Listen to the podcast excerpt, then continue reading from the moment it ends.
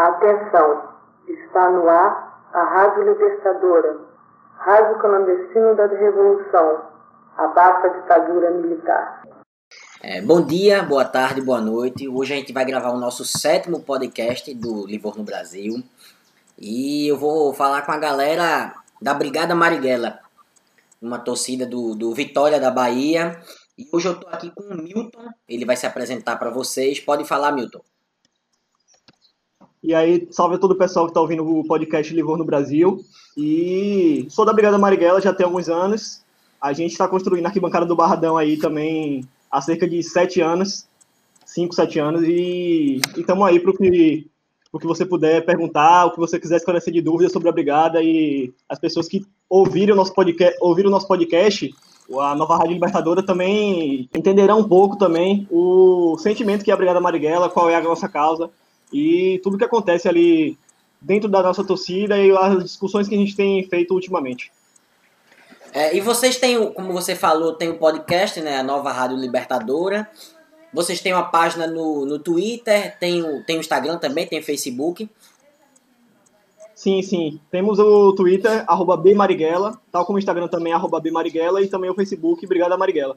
É, estamos nessas páginas também fazendo debate com pessoas de outras torcidas, outras antifas, e é um, um espaço de confluência, assim, dos nossos ideais, com outras pessoas antifascistas também, que têm conhecido também o que é o antifascismo, e por que ele é tão necessário ultimamente nos estádios.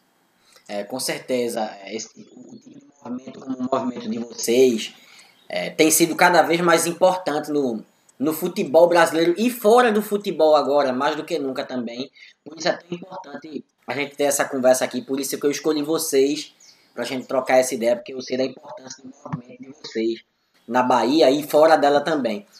Eu fico bem gratificado com o que você fala, porque a Brigada Marighella meio que se tornou uma referência entre as torcidas antifascistas. Obviamente tem muitas outras aí que a gente pode destacar, é, desde as mais antigas, como a Ultras Coral do Ferroviário, como as mais novas que têm surgido aí, seja de norte a sul, do Grêmio, do, do Remo, do Paysandu, é, de Pernambuco, da Bahia, qualquer lugar do, Brasil hoje tem uma torcida antifa e que tem se construído esses espaços porque sentem a necessidade do, do antifascismo estar presente, né?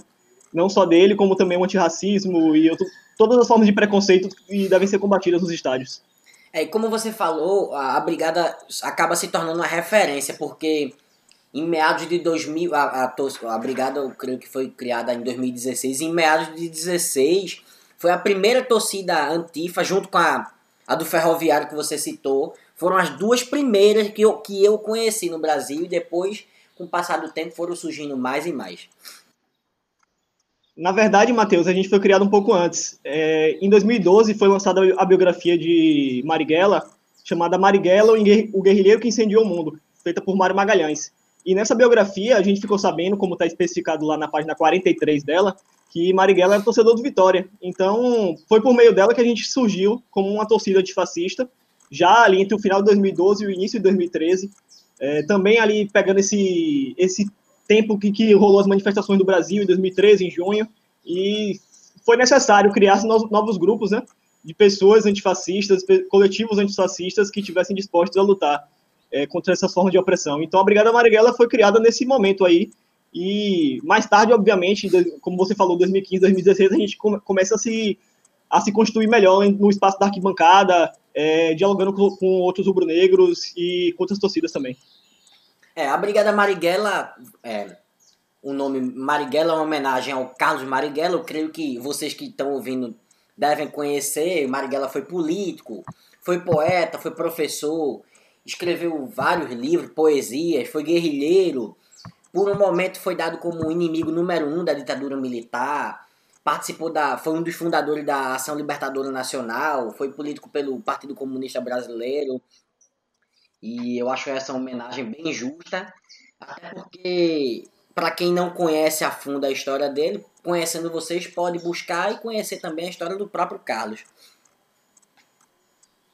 Isso mesmo. A gente tem produzido conteúdos também ultimamente, principalmente nesse período de pandemia, que não temos como estar ativos de outra forma. E falando sobre Marighella, né? A gente já tem alguns, alguns posts antigos no nosso blog, brigadamarighella.blogspot.com, falando sobre Marighella e sua relação com diversos campos, com futebol, com a política, ele como deputado, É, uma homenagem que ele também fez à, à Força Expedicionária Brasileira, que, como, que combateu no, na Itália contra o fascismo. Então, Marighella é um cara que tem muitas faces assim que a gente sempre procura abordar. E ultimamente, por meio das nossas lives e também pelo nosso podcast, a gente pôde conversar com dois biógrafos de Marighella, tanto o Mário Magalhães quanto o Ricardo Cizilho, que biografaram ele, que tem muito a contar sobre ele, que está lá disponível para vocês, tanto no, no, nosso Instagram, a nossa live, e quanto no, no Spotify e nas outras plataformas, que foi o nosso podcast com ele e com Maria Marighella, que é neta de Marighella. Pronto, galera. Quem quiser se aprofundar um pouco mais na história, é só seguir a dica do Milton e passar lá e ouvir. Eu vou, eu escutei alguns, alguns podcasts que ele me mandou, gostei, vou ouvir, vou vi o blog também e eu indico a vocês a fazer a mesma coisa. Então vamos começar com as perguntas. Eu queria saber a primeira pergunta. Qual foi o momento que vocês pensaram em criar a brigada e se houve algum motivo específico? É como eu te falei, o momento foi basicamente esse da criação, ou melhor, da publicação da biografia de Marighella, que foi feita por Mário Magalhães. Por meio dela, a gente, como torcedores do Vitória, acabaram, acabamos sabendo que Marighella era um torcedor do Vitória, assim como nós. Então, nesse momento aí, já entre o final de 2012 e o início de 2013, pegando essa época justamente das manifestações do Brasil que estavam muito acaloradas, um debate político muito intenso, a gente criou a Brigada Marighella e foi aos poucos é, se formando enquanto torcida enquanto coletivo. Então, o motivo específico foi esse aí, saber que o Marighella era um torcedor do Vitória, baiano, rubro-negro, é, guerreiro e que merecia essa homenagem da nossa torcida. Não tinha um nome melhor do antifascismo que fosse representado pelo torcedor do Vitória que não fosse ele. É, realmente juntou, juntou política, futebol, vocês conseguiram é, juntar a figura do Carlos, tudo em uma coisa só e ficou realmente muito bom. E agora eu queria saber se vocês conseguem agir também, é, vocês agem fora do campo com alguma ação social, ou se vocês tentam ajudar o próprio Vitória ou se, cobrando reforma de estatuto, ou melhorias para time sub-20, futebol feminino, alguma coisa do tipo. Com certeza. A gente esteve presente no, num momento muito decisivo para o Vitória, que foi a democratização do clube.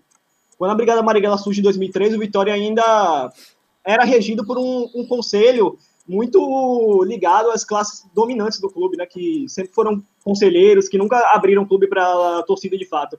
Então, em 2016 para e 2017, o Vitória tem suas primeiras eleições mais democráticas, com uma certa abertura para o torcedor votar e ser votado também. Então, foi esse momento decisivo aí que a gente conseguiu também se colocar é, a favor da democracia do clube, e até hoje a gente se coloca a favor da democracia do clube, porque com os insucessos em campo ela vem sendo muito criticada, mas a gente mostra que essa não é uma relação que deve ser feita, porque a democracia deve estar acima de, desses valores de do campo de estar ruim em campo ou não. Então, o Vitória tem que ter esse direito à democracia e a, nossa, e a gente sempre cobrou isso. Para além disso, a gente também tem muitas outras coisas que temos feito em relação com a torcida e em relação com o clube também.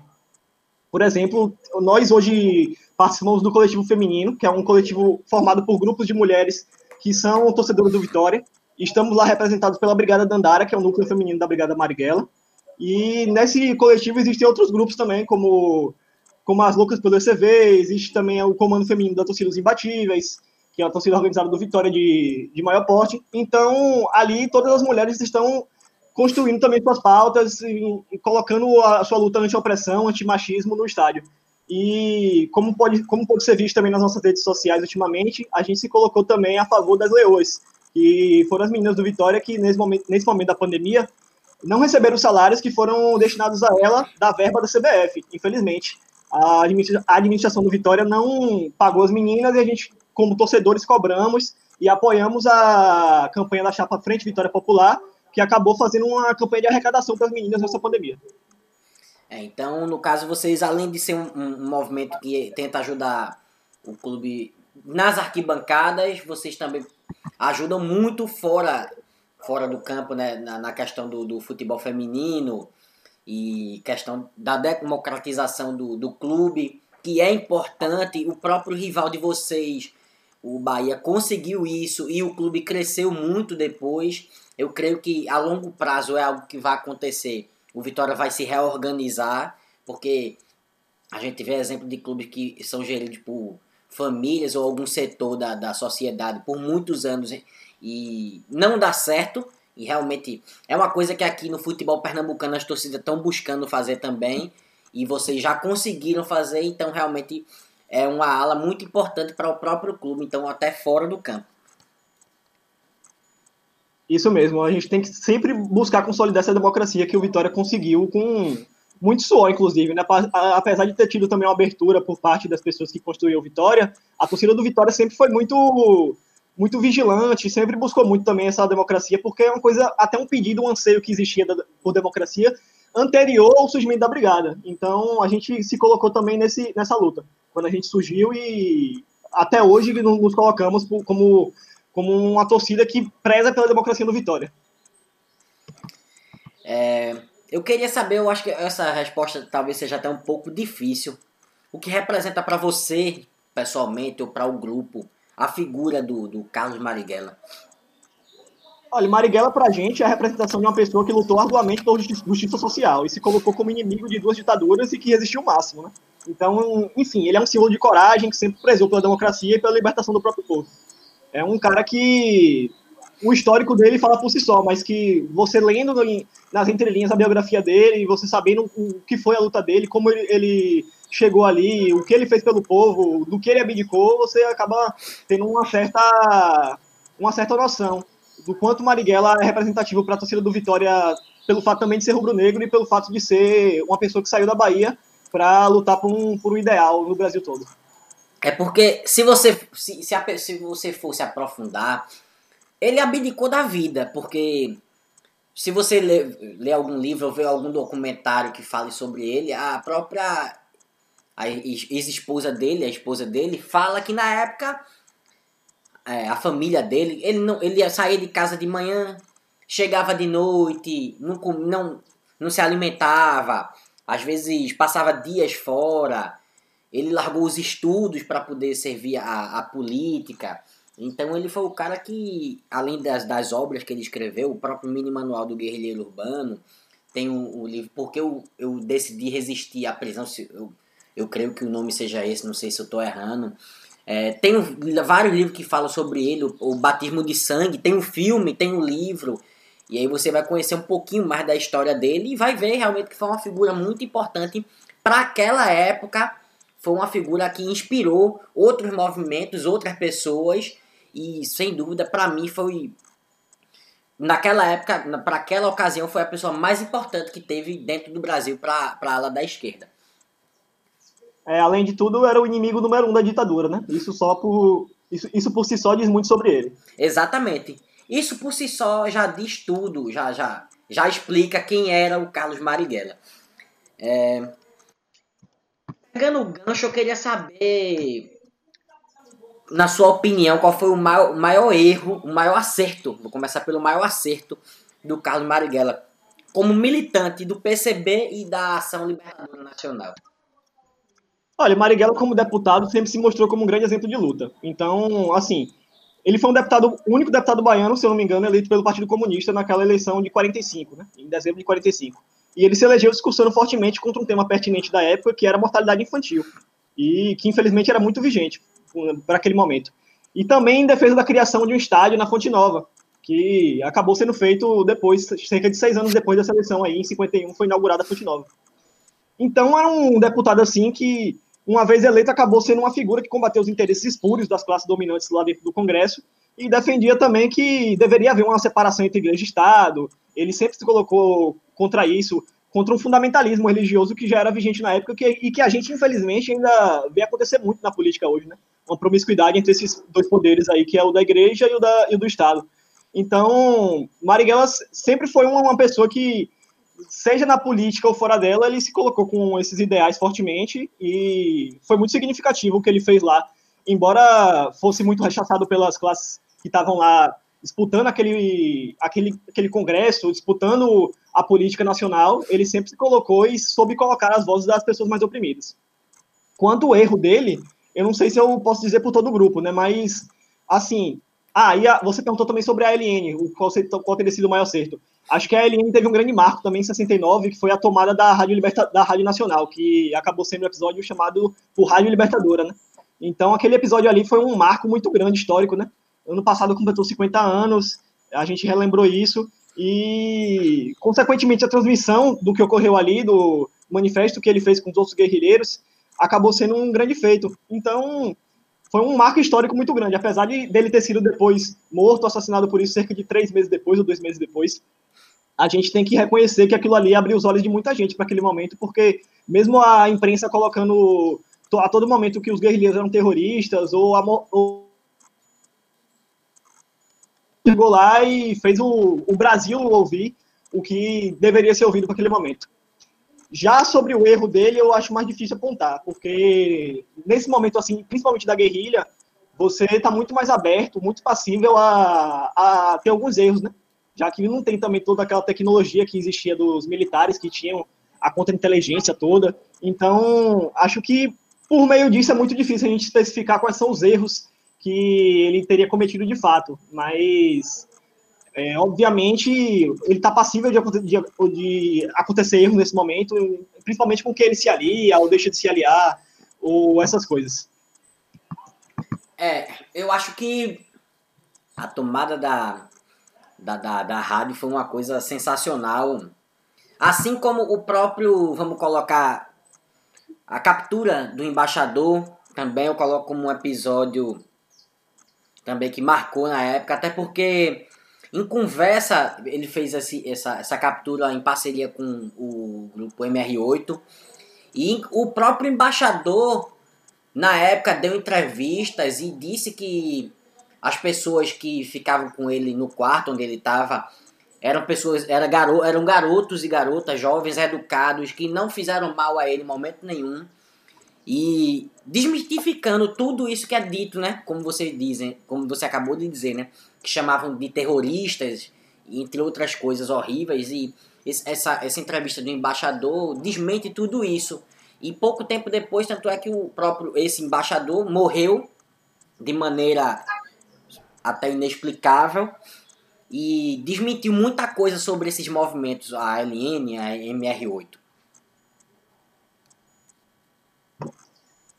Pois é, como a gente pode ver naquele livro de Fernando Gabeira, né? O que é isso, companheiro? E também no filme, né? Ex mostra, exatamente. Mostra muito sobre isso aí, sobre o que foi a guerrilha. No caso da, do sequestro, a LN, como você disse, foi, fez com a MR8, mas Marighella não estava diretamente envolvido no, no, no sequestro. Isso. Apesar de tudo, eu também considero um grande feito, porque acabou livrando muitos muitos não, cerca de 15 pessoas, né? Mas já foi um começo para o que a luta começou a, a fazer e a surtir efeito ali naquele momento. É, eu acho que, na minha opinião, talvez a, o erro, eu não, vou, eu não posso colocar isso como erro, porque seria uma injustiça. É, talvez até a confiança. Então, eu acho que muitas pessoas ao redor dele ali tinha muito, tinha pessoas infiltradas, tinha muita, muitas pessoas que tentaram trair o, ele, o movimento, mas eu não posso colocar confiança como um erro dele, porque Confiança é uma coisa que você tem que ter nas outras pessoas e ainda mais no momento como o, o Brasil passava. Pois é, como dizia a própria frase dele, né? É preciso ter medo. Ou, oh, perdão, é preciso não ter medo, é preciso ter coragem de dizer. Então ele tinha coragem, ele tinha confiança nas pessoas que o cercavam e isso levou também a atingir tanto os, os feitos como também como também os reveses, né? E, Exatamente como eu disse, acho que você estando nesse momento de guerrilha, que busca a revolução, busca uma mudança social muito profunda, você é muito passível de acontecer esses, esses erros, esses deslizes. Eu vou te perguntar, é uma opinião sua só pessoal, sobre o, a morte do, do, do Marighella, que até hoje gera polêmica por, por conta de como ela foi explicada pelos, pelos milicos que mataram ele. E os laudos da perícia que desmentem a, a, a versão dos assassinos do Carlos Marighella, que dizem que eles dizem alegam legítima defesa que ele disparou primeiro, mas a, a perícia viu que a arma dele não havia sido usada durante o combate, durante a morte, antes da morte dele no caso e os buracos de bala que haviam dentro do carro que o corpo dele foi encontrado também, segundo a perícia, não, não, não condiz com, com a explicação de quem assassinou ele. Eu queria que tu tentasse explicar um pouquinho, dar o teu ponto de vista sobre tudo isso que aconteceu naquela noite. Para mim, particularmente, é, Marighella foi vítima, obviamente, e, e, mais uma das várias vítimas que a ditadura militar acabou ceifando com, com a vida, né? Então, assim, o próprio livro dele, a biografia que eu disse, ela explicita muito esse momento da, da morte dele e como, for, como ocorreu e por que ocorreu. Porque Marighella, como eu disse, era o inimigo número um da ditadura militar. Então, Sérgio Paranhos Fleury, que era um gangster, basicamente, era um delegado travestido de gangster, que estava a serviço de um poder militar de uma ditadura, não teve escrúpulos nenhum ao tentar ao, ao fazer o que ele fez. Então, para ele ali, aquilo, aquilo foi um troféu e ele buscou colocar Marighella como algo que seria um exemplo, poderia ser tirado de exemplo para todos os guerrilheiros que tentassem afrontar o regime militar. Mas a luta continuou. Marighella morreu, os ideais dele persistiram aí, persistem até hoje. É, aquele momento ali, com certeza, não, não, há dúvidas de que ocorreu um, uma sabotagem no que ocorreu ali na, na cena do crime. Porque, se eu não me engano, aquele, aquele local ali, Alameda Casa Branca, ele é muito próximo ao estádio de Pacaembu, né? E eles fecharam aquele local, que naquele dia estava tendo um jogo, que era o Clássico Santos e Corinthians, para poder adulterar a cena do crime, fazer o que, o, o, o que eles quisessem mostrar, botar a Marighella numa, numa, posição que eles quisessem mostrar e tudo mais, assim como foi com várias outras pessoas, como foi com o próprio Vladimir Zog anos depois, né? infelizmente. É, eu acho também que ele foi assassinado e a cena do crime foi sabotada, sem dúvida. É, é mais uma das vítimas, como você falou. É, e realmente é, houve um jogo naquela noite e a morte dele foi anunciada no, no antes do jogo começar, se eu não me engano, no intervalo, no intervalo do jogo. E dizem que dentro do estádio Houve uma comoção, eles pensaram que ia haver uma festa quando anunciaram a morte, mas na verdade houve uma comoção dentro do estádio. E é como eu já disse antes, no livro é, Batismo de Sangue, eles explicam isso, tudo o que aconteceu ali detalhadamente, relatos de outras pessoas que estavam de fora.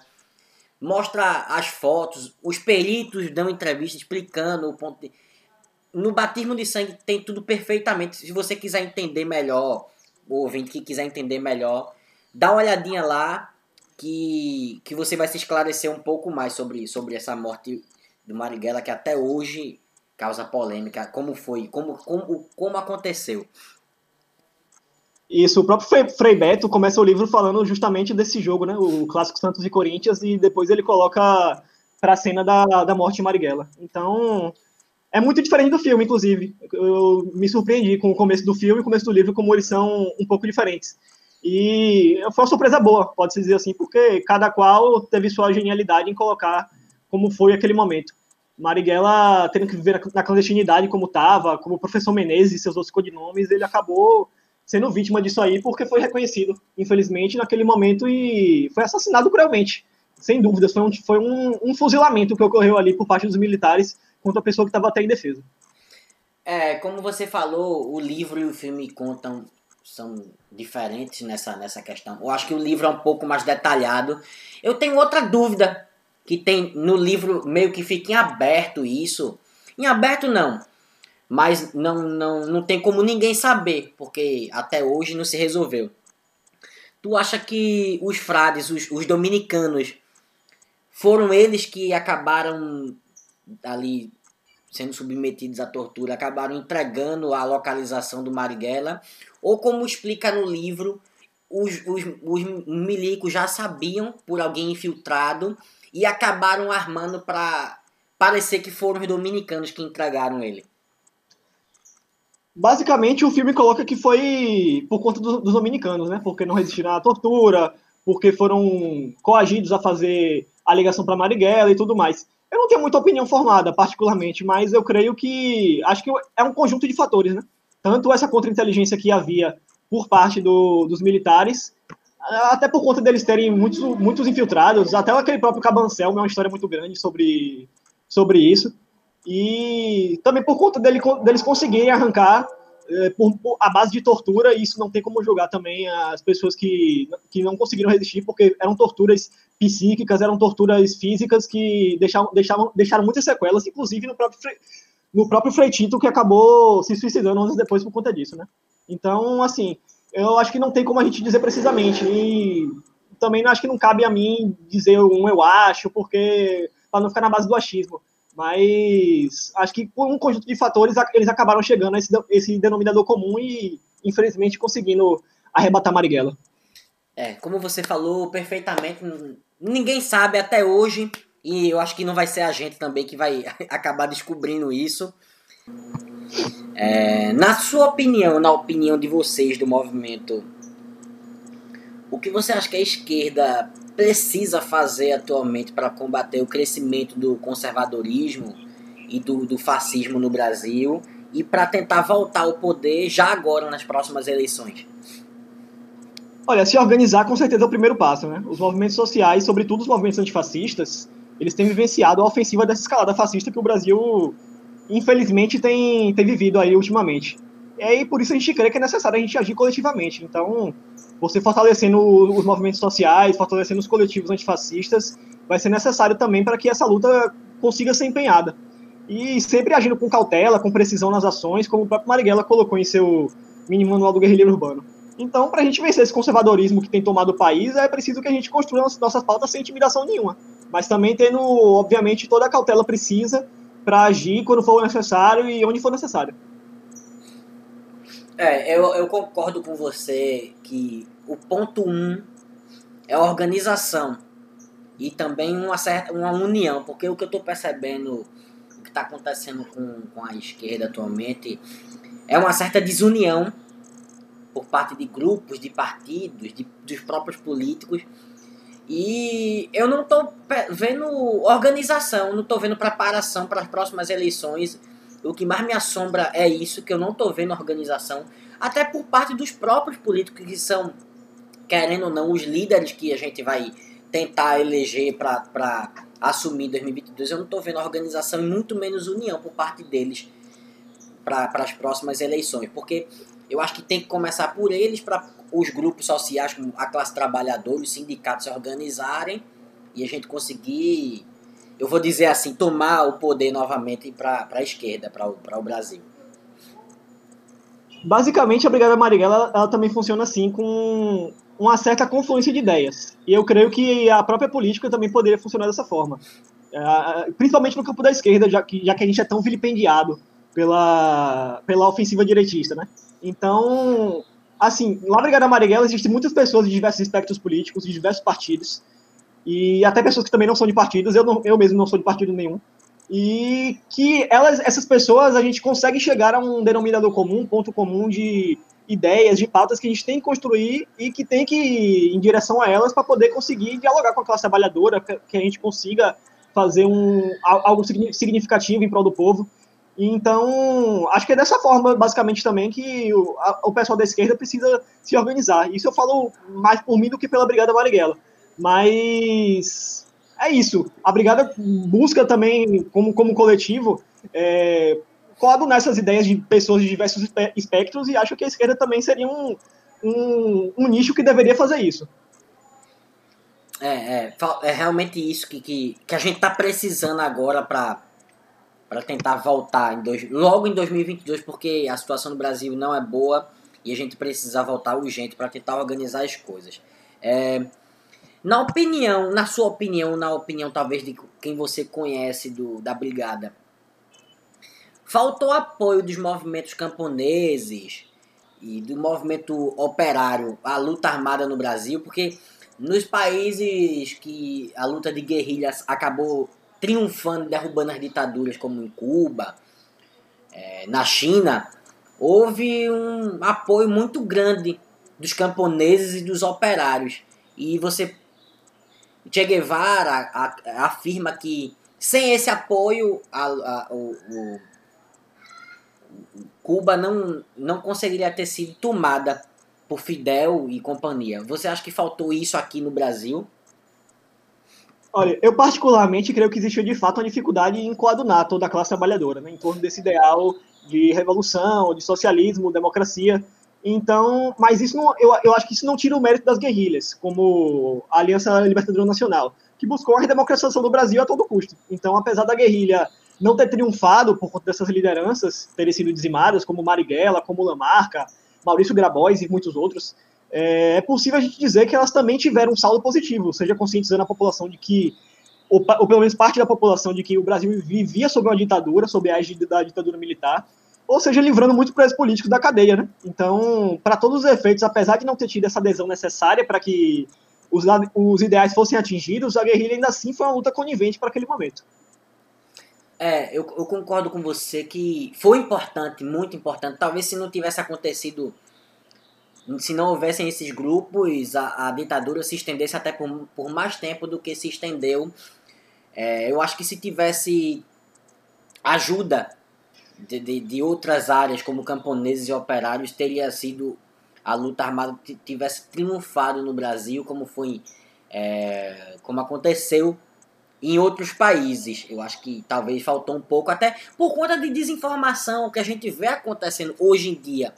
Às vezes você está conversando com alguma pessoa que não tem acesso à internet, não tem celular, às vezes não gosta de assistir televisão. Já aconteceu comigo e a pessoa fala: ah, eu estou recebendo o auxílio do Bolsonaro.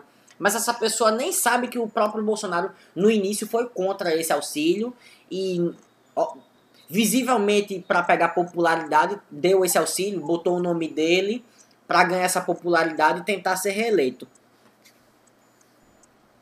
É, basicamente acho que todos os países assim, cada um tem suas particularidades. Então, Assim como todas as torcidas também têm suas particularidades né, em relação aos seus clubes. É, então, assim, todos os países eles têm que agir da forma como pode dialogar mais, da, da forma mais certa com o seu povo. Pelo menos a, o, o pessoal da esquerda que se que busca fazer isso, né? Então, por exemplo, você me lembrou uma coisa aí de as pessoas terem a desinformação. No filme La Marca, que é, acho que é do ano 94, tem um momento de um de que Lamarca está no interior da Bahia, ele está sendo perseguido pelos militares. E os militares fazem um, um, uma proposta para o pessoal lá do povoado, dizendo que quem achar Lamarca, vai, que é um comunista, vai receber não sei quanto de dinheiro. E o, uma pessoa lá, um, uma pessoa local, pergunta para outro o que é um comunista. Ele fala, não sei, é um bicho que dá muito dinheiro. Então, existia também um analfabetismo político, que até existe hoje em dia também, em torno de, dessas coisas. Mas, assim, eu acho que as guerrilhas elas buscaram a todo custo também fazer o que fosse possível para poder fazer com que o povo entendesse qual era a ideia das guerrilhas, qual era o sentimento que era, era vivido ali. Porque existia as rádios que eles transmitiam seus manifestos, é, existia os jornais por, pelos quais eles, eles transmitiam seus manifestos também, os jornais, como pode dizer, é, partidários, né, basicamente, é, alguns jornais assim clandestinos. E seria a melhor exemplificação. Então, nesse momento aí, é, apesar de, todo, de toda essa infertilidade que existia, eles buscaram criar um terreno também para que essa, essa revolução pudesse ser feita. Então, também tem todas as particularidades também de todos os grupos de guerrilhas que acabaram sendo criados. A LN tinha uma ideia, o MR8 tinha outra ideia, a Vanguarda tinha outra ideia, então cada guerrilha também buscou de uma forma fazer a sua revolução. É, quem sabe, com a confluência geral das ideias de, de todos ali, pudesse ter sido de outra forma, mas a gente crê que é, Marighella, e por meio da LN, teve também uma, uma, posição muito certeira de que o Brasil tinha que se redemocratizar e que devia buscar a todo custo o socialismo como progresso. É, é você falou do, dos grupos, que eram existiam vários e cada um com uma ideia alinhada com a esquerda. Uhum. Eu vi um, um, texto, eu não sei se é do Marighella, eu creio que não, que ele explica muito o que acontece dentro da esquerda. A esquerda é como se fosse uma árvore em que seu tronco ficaria centralizada a ideia principal e que os galhos que vão nascendo, cada galho é uma nova ideia, dividido à esquerda, assim como um galho tem o leninismo, no outro galho o maoísmo, no outro galho o progressismo, o comunismo, e eu achei essa ideia, eu achei essa, essa, esse texto muito interessante, eu não encontrei mais, e eu não sei de quem é, mas resume muito bem isso que você falou agora, dos, dos próprios grupos armados. É isso, não sei também se é de Marighella, que eu nunca tinha ouvido falar, mas se é, parece muito por ser uma coisa bem poética, né? Pode-se dizer assim. E ele, como poeta que era, também sabia fazer essas correlações muito bem. É, eu creio que existe, existe de fato essa ramificação muito grande e que naquele momento ela estava muito muito dissipada também por conta das divergências, divergências políticas que estavam existindo também dentro do Partido Comunista e vários outros fatores também que o próprio Marighella foi, foi ator político, né? Ele mesmo acabou deixando o partido e aí partiu para a luta armada, mesmo sem ter um apoio um apoio muito grande de parte da esquerda, ele buscou esse ideal. Então, assim, é, era ali que começava meio que uma ramificação desse, desses ideais, né? Mas é, acho que hoje todo mundo que compreende as guerrilhas compreende quase que como uma coisa só e como uma busca incessante por, por justiça social. Exato, exato. Você para mim foi perfeito agora. A, a luta de guerrilha nada mais foi do que uma busca por justiça social. O Brasil atravessava. Muita gente fala, ah, mas o a ditadura militar alcançou um milagre econômico, mas se você for olhar por, por baixo disso, houve muita corrupção, a desigualdade social cresceu de uma forma monstruosa que na época até hoje em dia ninguém fala, mas se você se a gente se aprofundar um pouquinho você acaba descobrindo. Então cresceu economicamente a custo de quê? De morte, de destruição de aldeias. O pobre ficou mais pobre, então eu acho que dessa forma não deve acontecer e não é justo. Você me lembrou um poema de Marighella falando isso, inclusive, que ele falava eu vou ver se eu acho aqui. Acho que era o, o nome era O País de uma Nota Só. E que ele falava: a passagem do leite acabou, a criança morreu, a carne sumiu, o IPM prendeu, o DOPS torturou, o deputado cedeu, a linha dura vetou, a censura proibiu, o governo entregou, o desemprego cresceu, a caristia aumentou, o Nordeste colheu e o país resvalou. Então, assim, era basicamente uma síntese do que vivia o país naquele momento e, e que ele fez por meio de, de uma poesia, né? Para você. É, então, basicamente o Brasil teve um certo crescimento, mas que a gente pode ter, ter vivenciado ele a custo de muito, muita coisa que foi, que foi feita em torno da classe trabalhadora ter sido muito mais explorada, é, da mortalidade infantil ter perdurado, é, da desigualdade também ter crescido, do êxodo rural ter crescido absurdamente. Então, muitas coisas assim que o Brasil, da ditadura militar, acabou fazendo de forma muito ruim para o povo em especial porque eles também acabaram com todas as formas possíveis de progresso naquele momento, né? acabando com a chance da reforma agrária e outras muitas coisas que o Brasil tentava tanto almejar num, como um país para o futuro. É, exatamente. É isso, é isso mesmo que você falou. É um crescimento. É um, vamos colocar como um, um falso crescimento. Porque a população mais necessitada foi a que mais sofreu para que esse, esse crescimento, entre aspas, acontecesse. É, você é da brigada vocês se unem ou algo do tipo como movimento para apoiar algum partido ou dentro do, do, do, grupo da brigada cada um faz vota no seu ou vocês tentam se unir? Não, não. A Brigada Marighella, como eu disse para você, tem uma confluência muito grande de ideias. Então, lá existem pessoas de vários partidos políticos da esquerda. É, existe gente do PT, do PSOL, do PCB, outros partidos também. Então, e existe também muitas pessoas de outros movimentos sociais e que estão alinhados, cada um com, com o seu espectro político. Então, a gente tem uma liberdade muito grande, não tentamos fazer um debate no sentido de quem se deve votar, cada um tem a sua liberdade para decidir em quem dá seu voto como, como cidadão. E não somente em torno do, da política nacional, da política estadual, da política municipal, como também da política do Vitória. E nós buscamos sempre colocar também que nossos membros têm total total liberdade para poder votar em quem quiser e também ser votado, né, obviamente, por, por onde quiser. A gente também, obviamente, se coloca contra a chapa de, do atual presidente que foi eleito, Paulo Carneiro, porque é, ali realmente existe uma, uma grande, como posso dizer, uma grande contrariedade entre os nossos ideais e os que ele tenta pregar para que o Vitória seja um clube um clube vencedor. Então a gente não crê o que o modelo dele seja o certo e com ele não existe nenhuma, nenhum alinhamento do, do, do que a gente entende como necessário para vitória. Mas eh, fora isso, a brigada tenta construir coletivamente todos os espaços que possam agregar é, para os movimentos sociais, para as pessoas menos abastadas, para que o Vitória seja um, um clube popular e para que o Brasil também é, se abra mais para a população. É, eu, eu pude acompanhar no blog de vocês e no Instagram se eu não me engano, no Instagram, no Twitter. Muitas críticas ao, ao, ao atual presidente Paulo Carneiro. Vendo de longe, de fora, como uma pessoa que não acompanha o Esporte Clube Vitória, eu, eu percebo que ele é um cara da, da, da, da linha de, vamos colocar assim, o Eurico Miranda, que tem aquelas velhas práticas no futebol. Inclusive, eu não sei como é que ele foi eleito presidente do Vitória, não sei como acontece a votação aí, mas eu vejo ele como uma pessoa meio retrógrada, com um pensamento meio retrô para o futebol e para o mundo atual. Pois é, e a gente sempre se colocou contra isso, né? Porque Paulo Carneiro foi um cara que teve no clube durante cerca de 15 anos e, infelizmente, acabou levando o Vitória a, ao fundo do poço, pode-se dizer assim, porque o Vitória acabou indo para a Série C, que até então era a, a, a última divisão nacional.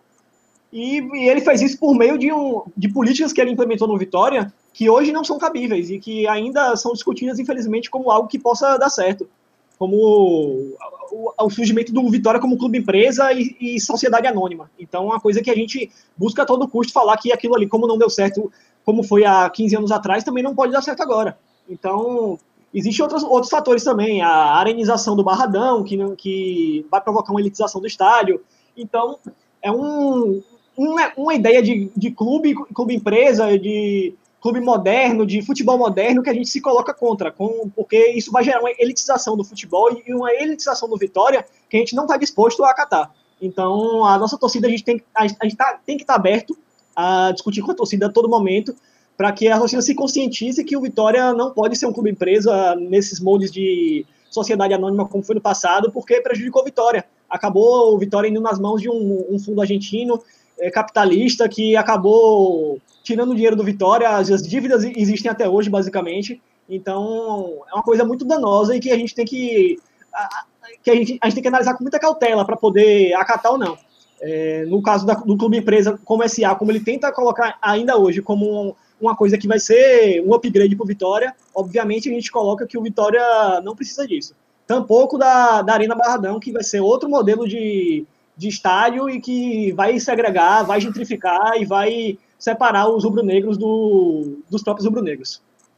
É, sobre o clube empresa eu também sou totalmente contra. A gente tem exemplos ruins aqui no, no Brasil, como o próprio Figueirense, que quase que entra no fundo sem. No buraco sem fundo. Conseguiu se salvar aí na Bacia das Almas e está tentando se reorganizar. O Botafogo de Ribeirão Preto atravessou atravessa um momento ruim por conta disso pelas páginas que eu acompanho do, da, da, torcida do, da torcida do Botafogo, eu vejo eles criticando muito isso. É, outros clubes também do Brasil. É, e sobre a arenização também sou totalmente contra. Eu acho que a gente tem que organizar o estádio minimamente para poder receber o torcedor. Mas a, a, a arena, tornar o estádio uma arena, como você falou, vai segregar o torcedor. Porque eu acho que o ingresso fica mais caro as classes sociais que mais amam o futebol, que já é provado que são as classes mais baixas, vão deixar de ir para os jogos, não vão ter condições de ir. Como aconteceu, acontece na arena do Palmeiras, do Inter, que eu vejo muito torcedor reclamar do preço do ingresso. E desse novo tipo de torcedor que se criou, eu sou totalmente contra também.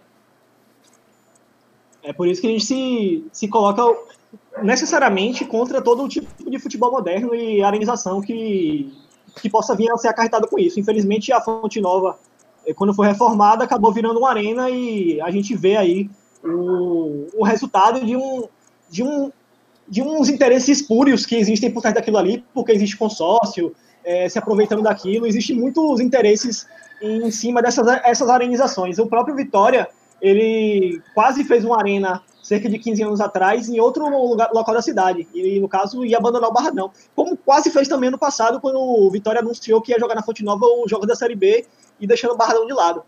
E, infelizmente, a gente conseguiu voltar o Barradão, mas tendo esse prejuízo aí de ter ido jogar na arena e o torcedor do Vitória sendo maltratado, colocado nos piores setores, porque não, não pagava os, os ingressos mais caros. Então, é uma torcida que está sempre presente, mas que está sendo tratada de uma forma muito vil. Então a gente não pode aceitar que só por conta da, da arenização e dessa modernização do, do estádio, o, torcedor esteja, esteja que está sujeito a esse tipo de tratamento. É, eu concordo com você e o maior patrimônio do clube para mim é o torcedor, ele tem que ser tratado bem em todas as, em todas as circunstâncias. Deixa eu para fechar aqui. Você acha que Marighella foi o maior militante e líder de esquerda que o Brasil já teve? Com certeza. Por tudo que ele viveu e por tudo que ele abdicou, como a gente falou aí o, no podcast, para defender os ideais dele. E, obviamente, a gente tem muitos outros nomes na esquerda que tiveram aí na história fazendo muito pelo, pelas lutas de libertação. Mas Marighella é um guerrilheiro símbolo, né, que combateu ditaduras, foi torturado em, em todas as duas ditaduras que combateu, buscou o progresso a todo momento e a justiça social. E com certeza é o maior brasileiro, brasileiro de todos os tempos e o maior rubro-negro de todos os tempos. eu acho, eu concordo com você Claro que existem várias figuras, o Prestes, o Lamarca, como a gente citou, entre outras, mas eu acho que o.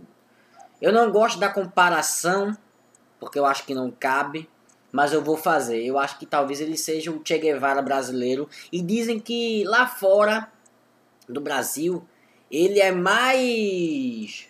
Como, como, como eu posso dizer? Dão mais valor a ele do que aqui no próprio Brasil. Foi isso que eu ouvi de pessoas de militantes de esquerda que moram fora e passaram essa imagem. É, até porque eu acho também que o Manual do Guerrilheiro Urbano foi um grande marco para a cultura da esquerda, assim, mais revolucionária, né? É, ele fez aquela, aquele mini manual e acabou sendo algo que a esquerda também de outros países da Europa, acho que até do, da Alemanha, da Alemanha Ocidental, quando existia a fração do Exército Vermelho, que era uma guerrilha urbana que existia ali na, naquele momento da Guerra Fria, eles se inspiravam também nas táticas de guerrilha de Marighella. Então, é, ele foi um nome assim internacional. É, ele foi para Cuba, ele combateu a ditadura aqui no Brasil, em São Paulo, no Rio, na Bahia, organizando a classe trabalhadora de norte a sul. E, então, Marighella, até mesmo no documentário dele de 2011, que fala sobre ele, a gente pode ver que Marighella também é tido, como você falou aí, como um Che Guevara brasileiro. Mas eu não, também não colocaria nesse efeito de comparação, até porque eu acho que Marighella é uma pessoa muito única, né? Ele abdicou de um de, de muita coisa para poder chegar onde chegou, para poder lutar pelo que lutou e poder conquistar o que conquistou para a classe trabalhadora.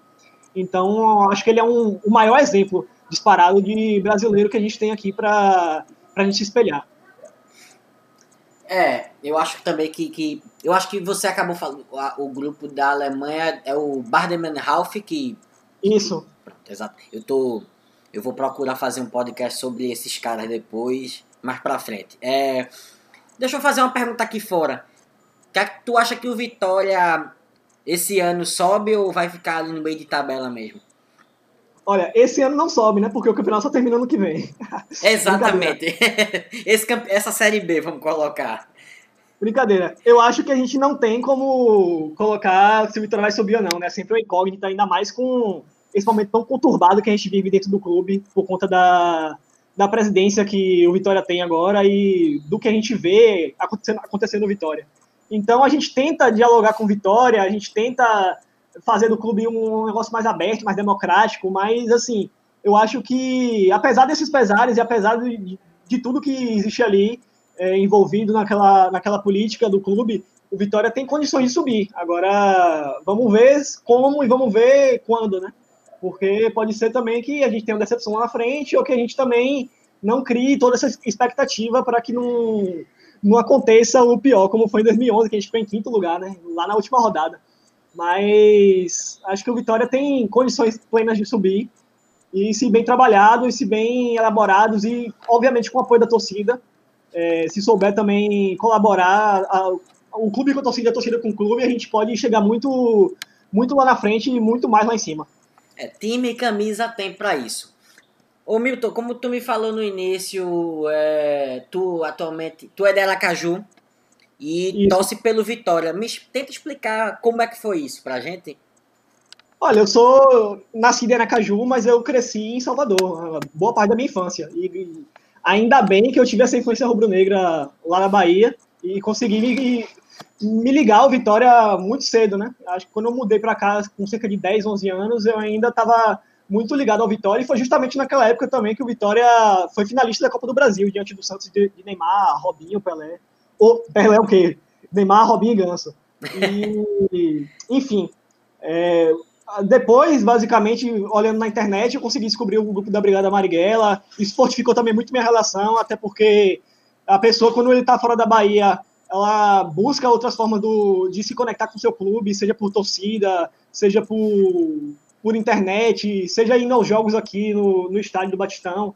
Então, eu sempre busquei, apesar disso, dessa distância, que também não é muito grande, estar presente no, na vida do Vitória, né? Então, vou poder fazer o, o, que eu posso pelo Vitória. Então, hoje mesmo eu sou pesquisador do Vitória, é, amador pelo menos, eu tenho uma coluna no site Arena Rubro Negra, e que eu falo da história do Vitória toda segunda-feira. Então, é uma forma que eu encontrei também de me aprofundar, de fazer algo pela torcida e pelo clube. Então, Vitória, eu acho que Vitória sintetiza muito do que é a minha vida ultimamente e do que é a minha vida nos 21 anos que eu tenho aí. Então, não tem muito o que dizer, mas é, desde quando eu, eu, eu me tornei Vitória ainda criança até hoje, acho que o Vitória é algo inseparável de mim e a Brigada Marighella também é algo que tem fortalecido muito minha relação com o clube. Bom, isso aí tá explicado. E sim, toda forma de ajuda é válida. Quem, quem quiser conhecer um pouco mais da história do Vitória, dá uma passada na, lá para ver os artigos do Milton. Milton, muito obrigado por ter aceito o convite, primeiramente. O papo foi muito bom, muito esclarecedor. Eu sempre quis conversar com alguém sobre o Carlos Marighella e foi muito bom o papo. Obrigado de coração a você, a toda a brigada e não desistam, continuem na luta. É, muito obrigado a você também por, pelo convite. A gente fica muito gratificado por ser uma referência de luta, obviamente. E estamos tentando aí, vamos tentar fortificar o Vitória com sua democracia, vamos fortificar o antifascismo nas torcidas, nas arquibancadas, e vamos buscar cada vez mais essa confluência de ideias, de torcidas e de ideais. E saudações rubro-negras. É isso aí, galera. Eu espero que vocês gostem. Até o próximo.